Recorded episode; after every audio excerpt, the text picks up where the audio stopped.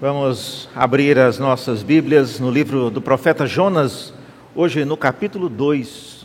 Nós vamos dar sequência à série que temos tratado. Apenas uma curiosidade, eu esqueci de falar na semana passada, essa foto aí não é de Jonas, irmãos. essa foto, ela é uma escultura hoje no Museu Britânico possivelmente do rei para quem Jonas levou a mensagem, o rei assírio de Nínive. Então há uma escultura desse rei. Então a cara sorridente aí é do rei de Nínive, ah, para quem Jonas deve ter levado a mensagem. Jonas, no capítulo 2, nós temos o relato da oração de Jonas. Você sabe, meus irmãos, que ah, se você lê, se você tem costume de ler outras Bíblias, em outras versões, você perceberá uma coisa, dentre várias, é que a divisão de capítulos e versículos é, não é a mesma em algumas versões. Tá? E a razão é porque o texto de onde isso aqui foi traduzido, às vezes, também tem essa diferença. E, e uma só por curiosidade, até para a gente ver aqui, é que na Bíblia hebraica, o capítulo 2, ele começa no versículo 17, né, do capítulo 1. Então, o versículo 17 é o início dessa história de Jonas sendo engolido pelo grande peixe. Então, a gente poderia ler a partir do versículo 17: O Senhor ordenou que um grande peixe engolisse Jonas e Jonas esteve três dias e três noites no ventre do peixe. Então, Jonas, do ventre do peixe, orou ao Senhor seu Deus e disse: Na minha angústia clamei ao Senhor e ele me respondeu.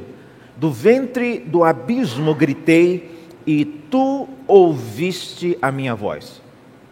Pois me lançaste nas profundezas, no coração dos mares e a corrente das águas me cercou. Todas as tuas ondas e vagas passaram por sobre mim. Então eu disse: Estou excluído da presença da tua presença. Será que tornarei a ver o teu santo templo? As águas me cercaram até a alma, o abismo me rodeou, as suas algas se enrolaram na minha cabeça, desci até os fundamentos dos mares desci até a terra, cujos ferrolhos se fecharam atrás de mim para sempre.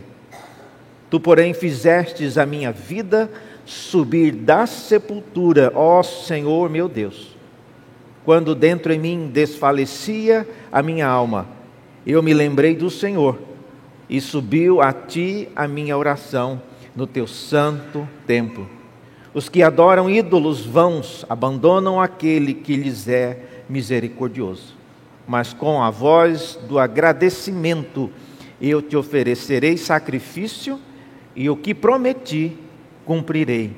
Ao Senhor pertence a salvação. E o Senhor falou ao peixe e este vomitou Jonas na terra. Até aqui a palavra do Senhor. Vamos orar mais uma vez. Obrigado, Deus, pela tua palavra, porque podemos lê-la em nossa própria língua. Obrigado pela oportunidade que temos agora, propícia para entendermos aquilo que lemos. E pedimos agora que o teu Espírito, o mesmo que inspirou esta palavra, possa trazer agora iluminação, ajudando-nos a compreender aquilo que humanamente não somos capazes. Sabemos ler, sim, mas não conseguimos entender as implicações disso que lemos para a nossa vida. Isso porque somos caídos e a nossa natureza pecaminosa prejudica a compreensão e a aplicação daquilo que lemos. Oramos assim, ó Deus, em nome de Jesus. Amém. Meus irmãos, você acha, como eu já perguntei em alguns vídeos que eu mandei essa semana, você acha realmente que a oração de Jonas, essa que nós acabamos de ler, revela algum tipo de arrependimento dele ter fugido da presença de Deus? Você acha que há em algum momento na oração que nós acabamos de ler, não é tão longa, você acha que há alguma é algum vestígio de que Jonas tenha entendido a grande loucura que ele fez, que foi tentar fugir da presença de Deus? Eu ainda me reluto em entender e achar que Jonas ele era tolo o suficiente para achar que ele conseguiria fugir da presença de Deus. Eu ainda não consigo é, imaginar que Jonas tenha sido tolo o suficiente para fazer isso. Eu acho que ele queria fazer outra coisa. Eu acho que ele tinha outros planos, mas em suas palavras não há nada que revele esse tipo de reconhecimento em sua atitude de fugir da presença de Deus. Pense nisso. As palavras que nós acabamos de ler, elas não mostram, e, e, e, muito menos, irmãos, o que irá acontecer depois da oração de Jonas, revela ainda mais que esse profeta não arrependeu-se, ainda não entendeu a importância de fazer aquilo que Deus havia ordenado.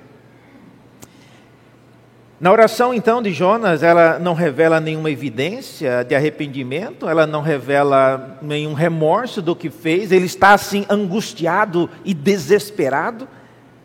Mas a, na sua oração, a pergunta que nós precisamos fazer para o nosso sermão hoje é: qual é a finalidade dessa oração no livro de Jonas? É, é isso que eu queria pensar com os irmãos. Se ela não revela arrependimento de Jonas, se nela Jonas não dá evidências de que ele entendeu a importância de agora obedecer a Deus e ir para Nínive, para que, que então serve essa oração? Eu gostaria então de pensar algumas razões porque essa oração ela está nesse livro e creio que essas razões podem nos ensinar também algumas coisas. A primeira coisa que eu entendo, a razão por que a oração de Jonas está nesse livro, é porque a oração de Jonas encerra o período ou plano de fuga de Jonas. Esse é o primeiro ponto que eu gostaria que você entendesse. A oração de Jonas não é um começo de uma nova etapa, mas é um fim desse processo de fuga que ele tentou engendrar e ele fez as coisas que ele planejou fazer. Mas o plano, veja só, o plano mirabolante de Jonas ter, não terminou como ele imaginava. Ele queria que as pessoas jogassem-o no mar, mas as coisas não combinaram, não terminaram como ele imaginava. Para ele, Tarsis significava um local onde ele estaria fora do radar de Deus, vamos dizer assim. Mas, irmãos, independentemente do que, é, de onde Jonas acharia o local adequado para estar fora do radar de Deus, e olha, a, a, a cidade de Tarsis, eu não sei se você já pesquisou isso, mas depois veja no Google, eu vou aqui mencionar algumas referências com cidades que nós conhecemos hoje mas é, há duas possibilidades do local de Nínive, perdão, de Tarsis, para onde Jonas queria chegar e para onde ele achava que ele estaria fora do radar de Deus. A primeira opção é de que seria próximo de onde hoje é a cidade de Sevilha, na Espanha. Isso seria 3.700 quilômetros de onde, Jó, onde é, Jonas partiu. Ou uma outra opção seria bem próximo de onde hoje é a cidade de Pisa, na Itália. Isso daria mais ou menos 2.700 quilômetros de onde jo Jonas partiu, do porto de Jope.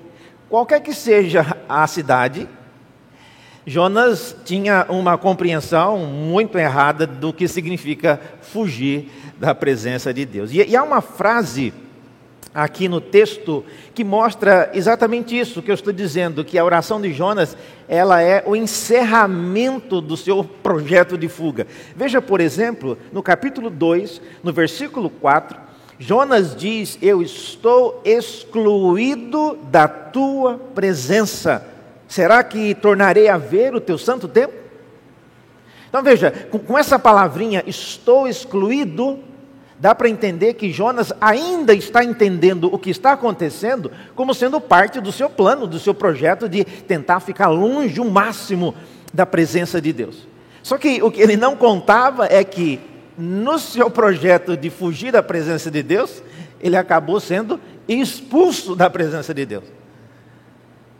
E era exatamente isso que ele acabou é, experimentando. Não é possível, irmãos, fugir da presença de Deus, mas é possível você ser expulso pelo próprio Deus da presença dele.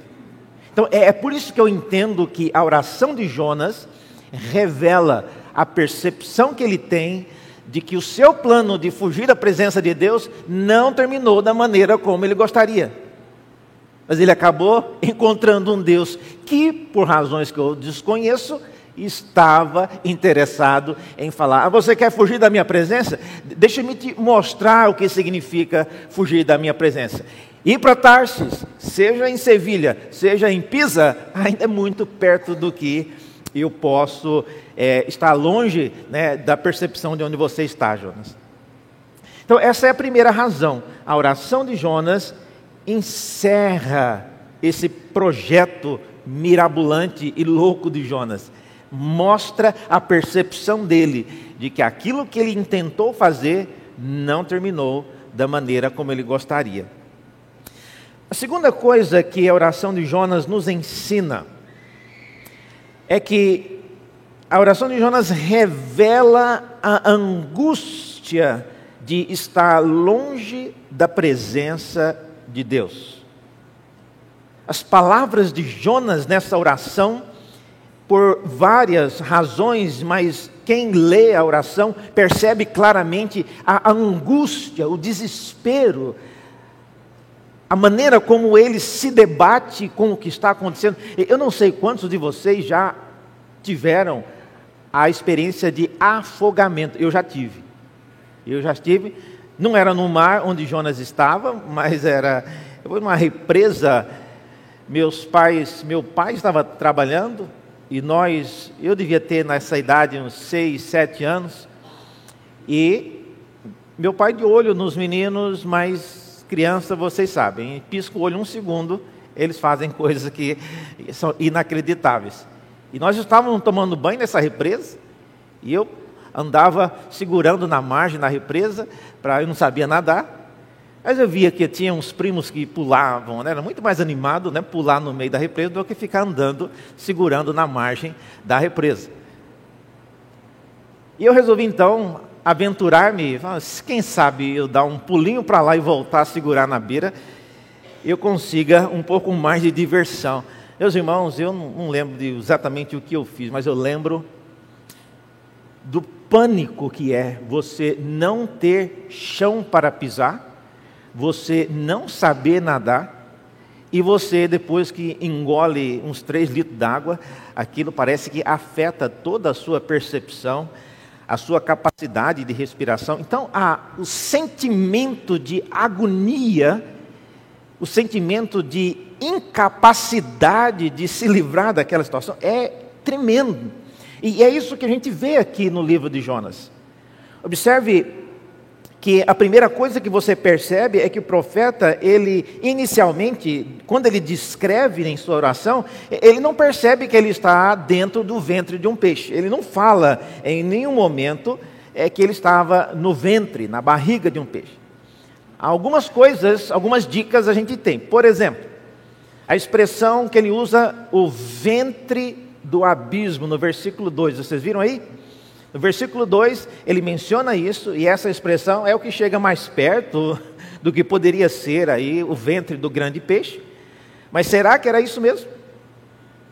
Se ele pensou nisso, olha, ele perdeu a chance de dizer: Estou no ventre de um grande peixe. Ele podia até ter dito se era uma baleia, se era um tubarão, o que, que era que ele estava dentro. Mas eu creio que essa expressão, no ventre do abismo, ela é uma expressão muito poderosa, porque a expressão abismo é inclusive a expressão que no Antigo Testamento é usada frequentemente para descrever o inferno, para descrever a sepultura ou a região onde os mortos ficam. Então, na leitura de Jonas, eu acredito, a Bíblia não diz, mas eu imagino, Jonas acha que ele está morto, irmãos.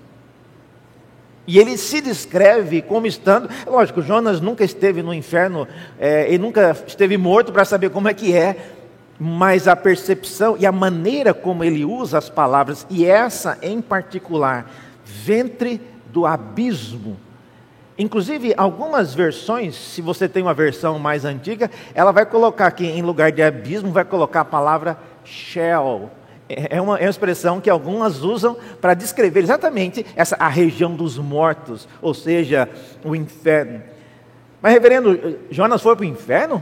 Ele não é profeta? Irmãos, isso é o que ele pensa. Independente do que ele, ele pensa, ele nem sabe onde ele está, para começar. Mas essas são palavras que ele usa. Ele, em vez de falar que ele está no ventre de um grande peixe, ele diz que ele está no ventre do abismo. Então, Aparentemente, ele ainda não sabe exatamente o que aconteceu. Uma outra coisa que ele usa no versículo 3 é a expressão nas profundezas dos mares. E essas são expressões que mostram também o, o pânico e, o, e a, o desespero em que ele se encontra. Veja, é, essa é uma expressão interessante, porque mostra a percepção de Jonas de ter descido muito no mar. Quem está afogando, não importa se. É, quando eu estava afogando, eu parecia ter descido 200 metros, foi só 2 metros. Mas o medo, o pânico, o desespero, e o medo de morrer tão jovem, tinha só seis anos, não posso morrer hoje, meu Deus. Isso faz com que tudo aquilo cresça demais. Mas Jonas, algumas expressões que ele usa, percebe-se que ele sabe que ele desceu bastante, e essa é uma delas.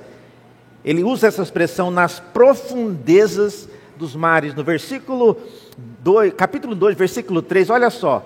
Pois me lançaste nas profundezas, no coração dos mares, e a corrente das águas me cercou, e todas as tuas ondas e vagas passaram por sobre mim. Então, essa expressão aí, nas profundezas, mostra que Jonas ele teve essa impressão de que ele foi muito fundo. Jonas não sabia exatamente o que estava acontecendo e nem onde ele estava, mas ele sabia que ele havia descido bastante. É interessante essa frase que é utilizada: ondas e vagas passaram por sobre mim. Você sabe de onde Jonas está tirando isso? Salmo 42, versículo 7.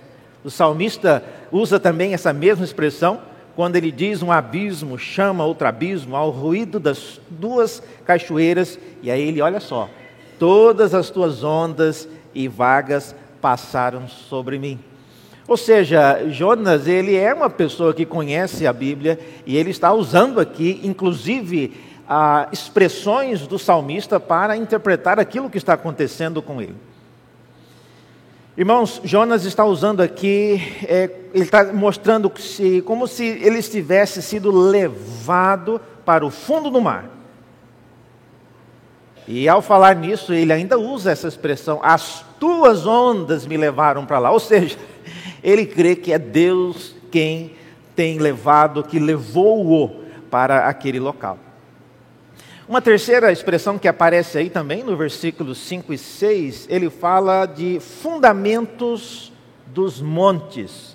É uma outra expressão que aparece na oração de Jonas, que revela a percepção de que ele desceu bastante.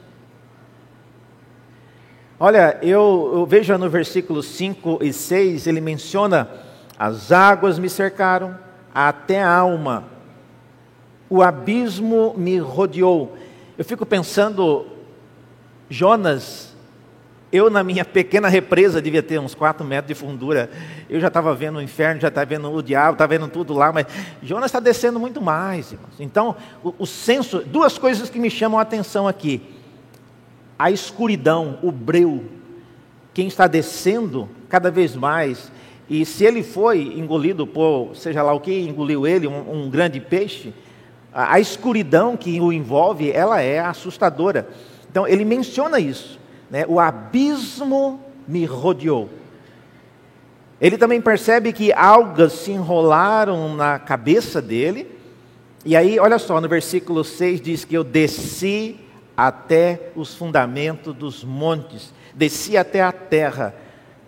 É óbvio que ele está imaginando aqui a percepção dele de que o prolongamento dos montes entra para o mar e aqui o fundamento da terra é o fundo do mar. Mas uma coisa ainda que eu vejo nesse versículo 6 é que não só ele desceu, mas a sensação de que ele estava preso. Ferrolhos se fecharam atrás de mim para sempre. Irmãos, tem pessoas que boiam.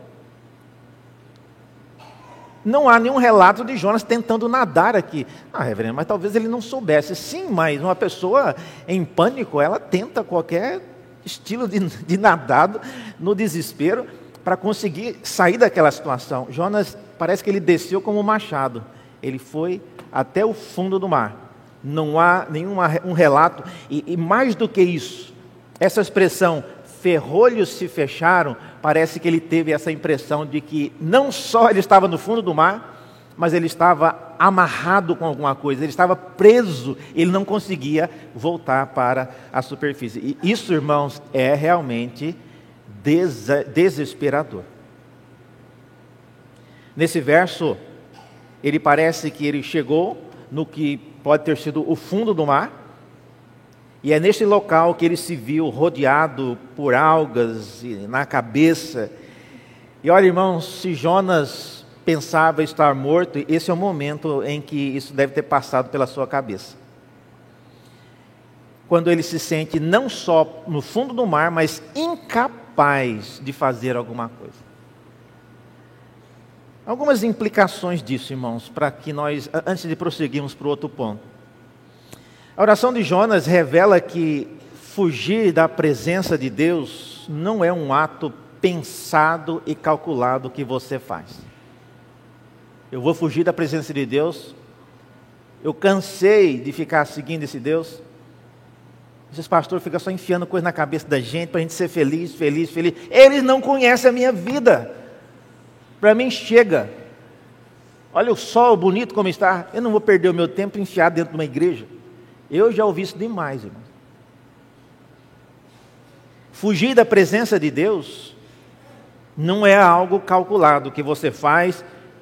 Eu vou fazer isso, vou calcular os prejuízos serão esses, vou cuidar para que não aconteça isso. Olha, fugir da presença de Deus é um ato bem mais perigoso e improvável do que você imagina.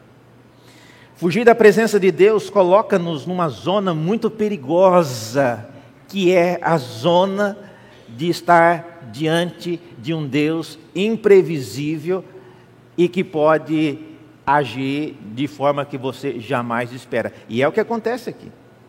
E mais importante, irmãos, do que qualquer outra coisa, é que quando você planeja fugir da presença de Deus, você se coloca numa posição muito vulnerável de ter agora a inimizade daquele que você jamais deveria ter na lista de inimigos, que é Deus. Não, não faça, irmão. Nós já temos razões suficientes para Deus não gostar de nós. Ele só nos ama por causa do sangue de Cristo. Então não dê ideias para Deus.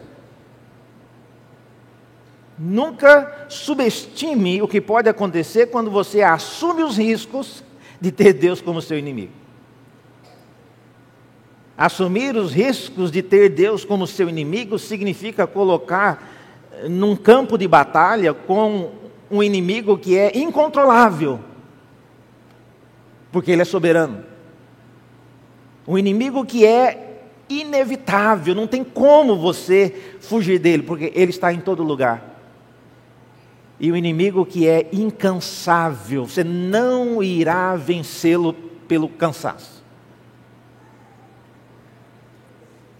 Em sua tentativa de fugir da presença de Deus, Jonas descobriu que Deus estava querendo não só que ele fugisse, mas expulsá-lo para ensinar algumas coisas. Por isso, irmãos, eu digo: não dê ideias para Deus. É, você acha que você está cansado de Deus, Ele está pedindo demais, é muita amolação, é muita exigência. Não dê ideias para Deus. É lógico, eu não estou dizendo que você vai falar e vai acontecer, não é isso. Mas Deus sabe o que nós pensamos. Portanto, lembre-se disso antes de ah, agir, antes de colocar um novo rumo para a sua vida, antes de abandonar coisas, antes de é, voltar-se contra Deus e contra as pessoas. Lembre-se da dificuldade e da complexidade que é fazer com que Deus volte a agir em seu favor. Às vezes a gente leva isso, é, conta como já garantido, porque Cristo orou por nós. Irmãos, não contem com isso. Não contem com isso.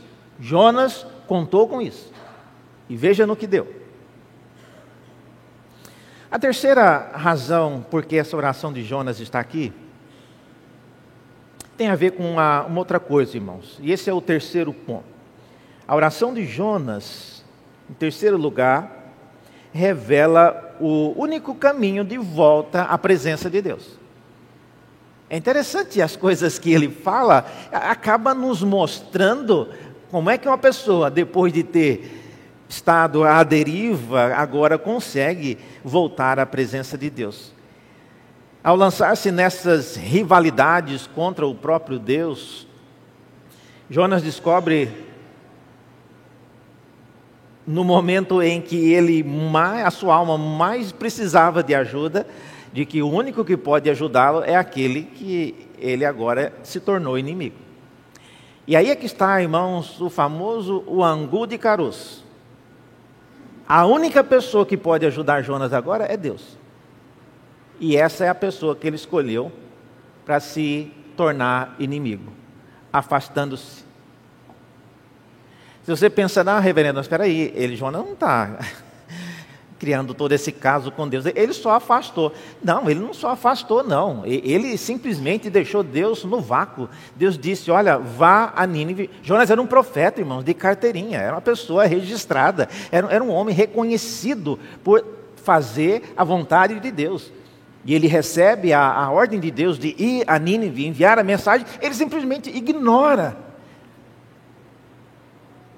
Então não foi apenas dar um tempinho, não, Jonas resolveu fugir da presença de Deus. E agora, nessa situação, a única pessoa que pode lhe ajudar é esse Deus que ele escolheu se tornar inimigo dele. Quais são então? Como Jonas conseguiu se sair, sair dessa situação que ele se meteu? Primeira coisa aí no versículo 2, veja que ele diz, ele clama. Então, clamar a Deus por socorro. Esse é o primeiro passo que Jonas deu.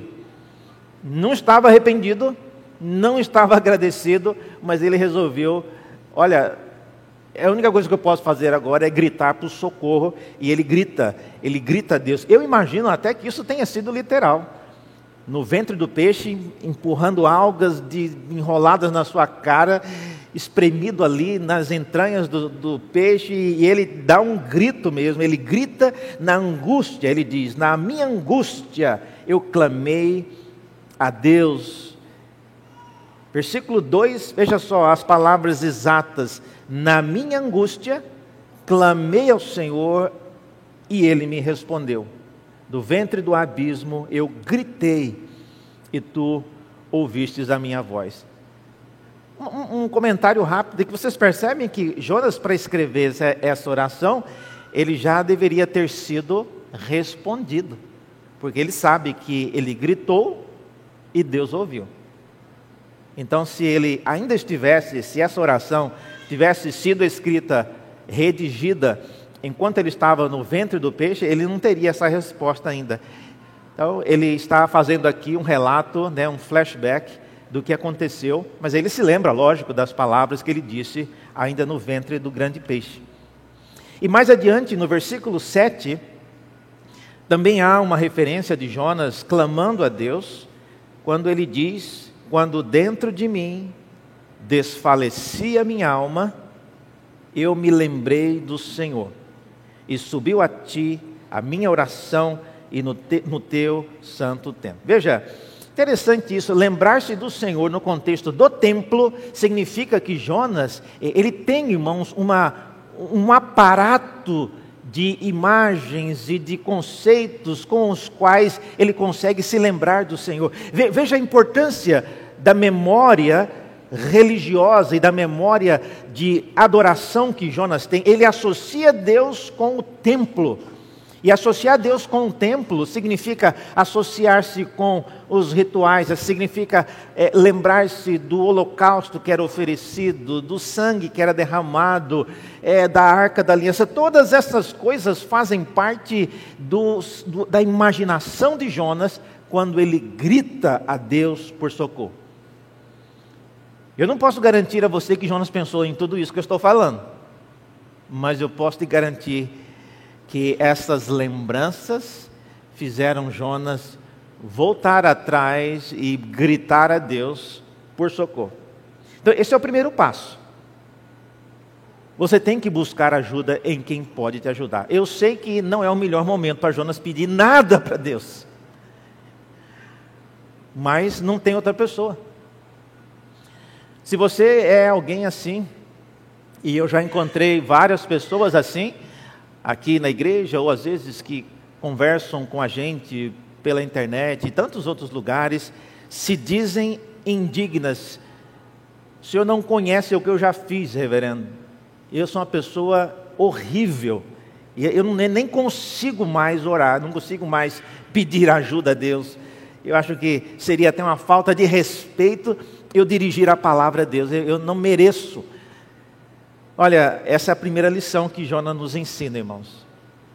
Não importa se você é ou não, se você se vê ou não como inimigo de Deus, Ele é a única saída que você tem.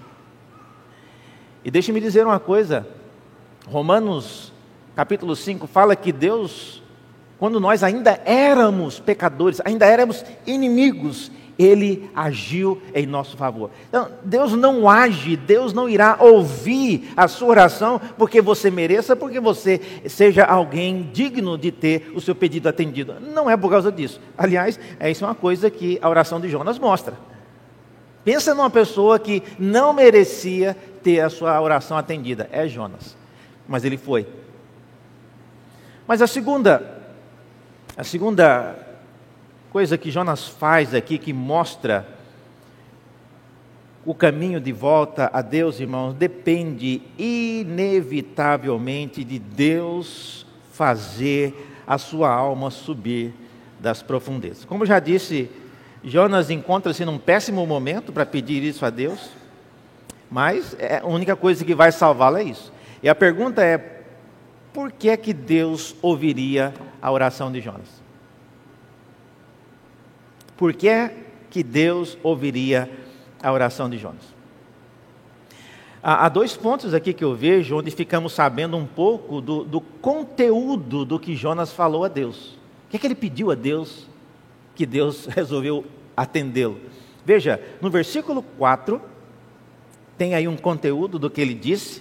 Então eu disse, aí na sua Bíblia, inclusive está entre aspas, estou excluído da tua presença Será que tornarei a ver o teu santo templo? Se eu fosse Deus, eu respondia: Eu sei. Você está excluído porque eu te excluí. E responder na segunda pergunta: Voltarei a ver o teu. Não, não vai ver mais. Você vai apodrecer dentro desse peixe. É uma excelente resposta para alguém que escolheu fugir da presença de Deus. Então, eu acho que essas palavras, esse pedido de Jonas, não foi motivo para convencer Deus a atender o seu clamor. Novamente, no versículo 9, há um outro pedido que ele faz. Veja aí, ele diz: Mas com a voz do agradecimento eu te oferecerei sacrifício, e o que prometi cumprirei. Essa é outra coisa que ele fala para Deus. Tem duas coisas aí, irmãos. A primeira é uma promessa. Vocês viram? A promessa de oferecer sacrifícios com voz de agradecimento. Ele não fala o que, que ele está agradecendo, mas certamente não é pelo livramento, porque ele ainda não foi liberto. Ele ainda está no ventre do grande peixe. Então, essa, essas palavras não pode ser um agradecimento por ele ter sido liberto e o peixe ter vomitado ele ah, na praia. Segunda coisa é, que ele diz aí é que ele é uma segunda promessa que ele faz é que ele quer cumprir os votos que ele fez. É, em português é, não dá para ver isso, mas uma tradução bem literal seria aquilo que eu votei, né? os votos que eu fiz, né?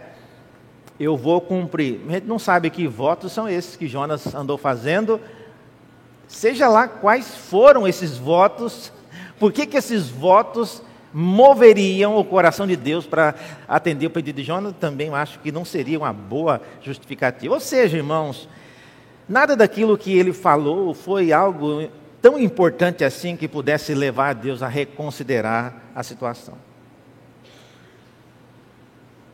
Portanto, meus irmãos, antes de tentar qualquer qualquer ato de rebeldia contra Deus, antes de fazer coisas das quais você irá se arrepender profundamente depois, pense nisso.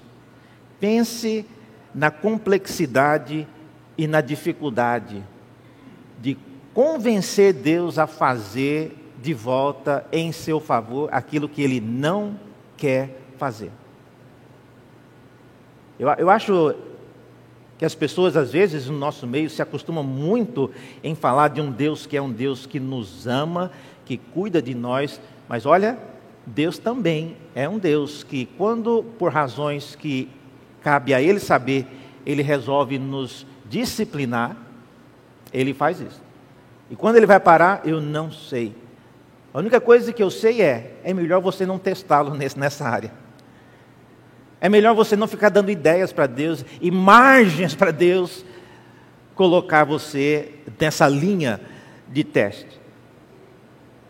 E eu digo isso, lógico, do ponto de vista humano, pois nós sabemos que ninguém pode obrigar Deus a fazer nada, mas a menos que Deus queira atender o pedido de Jonas, ele vai permanecer trancado dentro desse peixe. Conclusão. Como é que nós podemos concluir essas mensagens que vimos aí na oração de Jonas? Por que é que Deus ouviu a oração de Jonas? Porque Deus atendeu o seu pedido?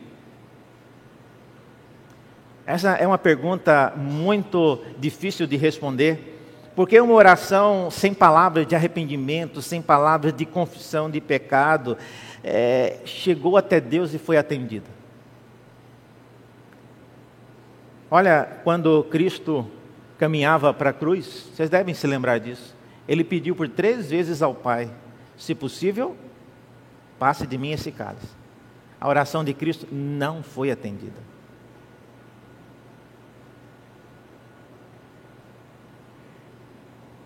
E olhando aqui para Jesus e Jonas, olha, se eu fosse Jonas, eu, olha, eu vou morrer mesmo, porque se Jonas soubesse do que aconteceu com Jesus, se foi negado o pedido do filho, Interessante que em Mateus, no capítulo 12, o próprio Jesus, comentando sobre essa, essa atrapalhada de Jonas aí, ele, ele mostra algo inusitado e novo. Ele diz, conversando com fariseus e escribas, que queriam um sinal. Olha só o que, que Jesus diz a esse povo né, incrédulo. Uma geração perversa e adúltera pede um sinal, mas nenhum sinal lhe será dado, senão o do profeta Jonas. E qual que é o sinal de Jonas? Olha só o que, que Jesus pega de tudo que aconteceu com Jonas. Porque assim como Jonas esteve três dias e três noites no ventre do grande peixe, assim o filho do homem estará três dias e três noites no coração da terra. Vejam só. A história de Jonas, irmãos, então, era um modelo para aquilo que aconteceria com Cristo. Olhar para a história de. Não o próprio Jonas, mas Deus não faz coisas só por causa de Jonas. Mas todos os que vieram depois de Jonas, olhando para a história de Jonas e tendo visto o que aconteceu com Cristo, veria que ele foi um modelo por que, que Jonas então teve a sua oração atendida? Atendida porque ele foi atendido por causa de Cristo. Mas, olha só, se você consegue pensar mais rápido do que eu, você pode estar pensando, pastor, peraí. Se a situação de Jonas é um modelo para o que aconteceria com Cristo, por que, que a oração de Cristo não foi atendida e a de Jonas foi atendida? Responda essa.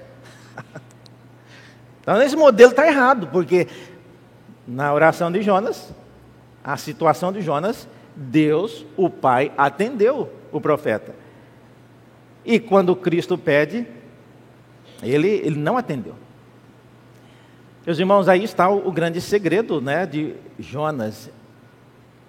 É exatamente por causa da oração de Cristo não ter sido atendida que hoje e também nos dias de Jonas, Deus pôde garantir, Deus pôde atender aquilo que Jonas pediu e Deus pode também atender-nos hoje.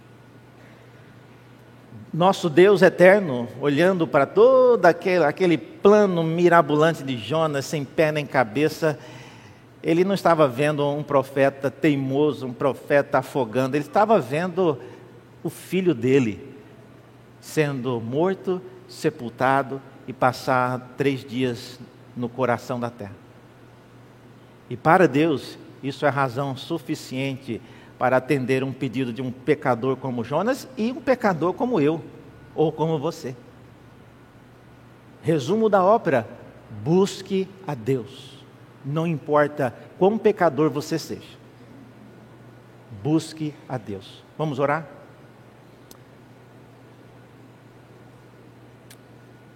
Senhor, confiamos em Ti, mas assistimos repetidamente os nossos vacilos, as nossas loucuras, as nossas decisões que acabam afetando outras pessoas ao nosso redor. Ajuda-nos, ó Deus, a não tirarmos da nossa mente que Tu és a nossa única salvação. E mesmo criando a inimizade que às vezes criando, criamos. Ajuda-nos, ó Deus, a ter a confiança de que em Ti e somente em Ti, ó Deus, encontramos o livramento para todas as nossas angústias, para o pavor que nos rodeia. Dá-nos, ó Deus, esta confiança, ajuda-nos a andar, não distante, não fugindo de Ti, mas por todos os meios, pela tua palavra, que consigamos, ó Deus, andar do teu lado, fazendo a tua vontade. Porque, como a tua palavra nos diz, ó Deus, aqueles que confiam no Senhor são como os montes de Sião, que não se abalam, porque o Senhor protege, o Senhor guarda e o Senhor nos sustenta. Faz isto, ó Deus. Oramos em nome de Jesus. Amém.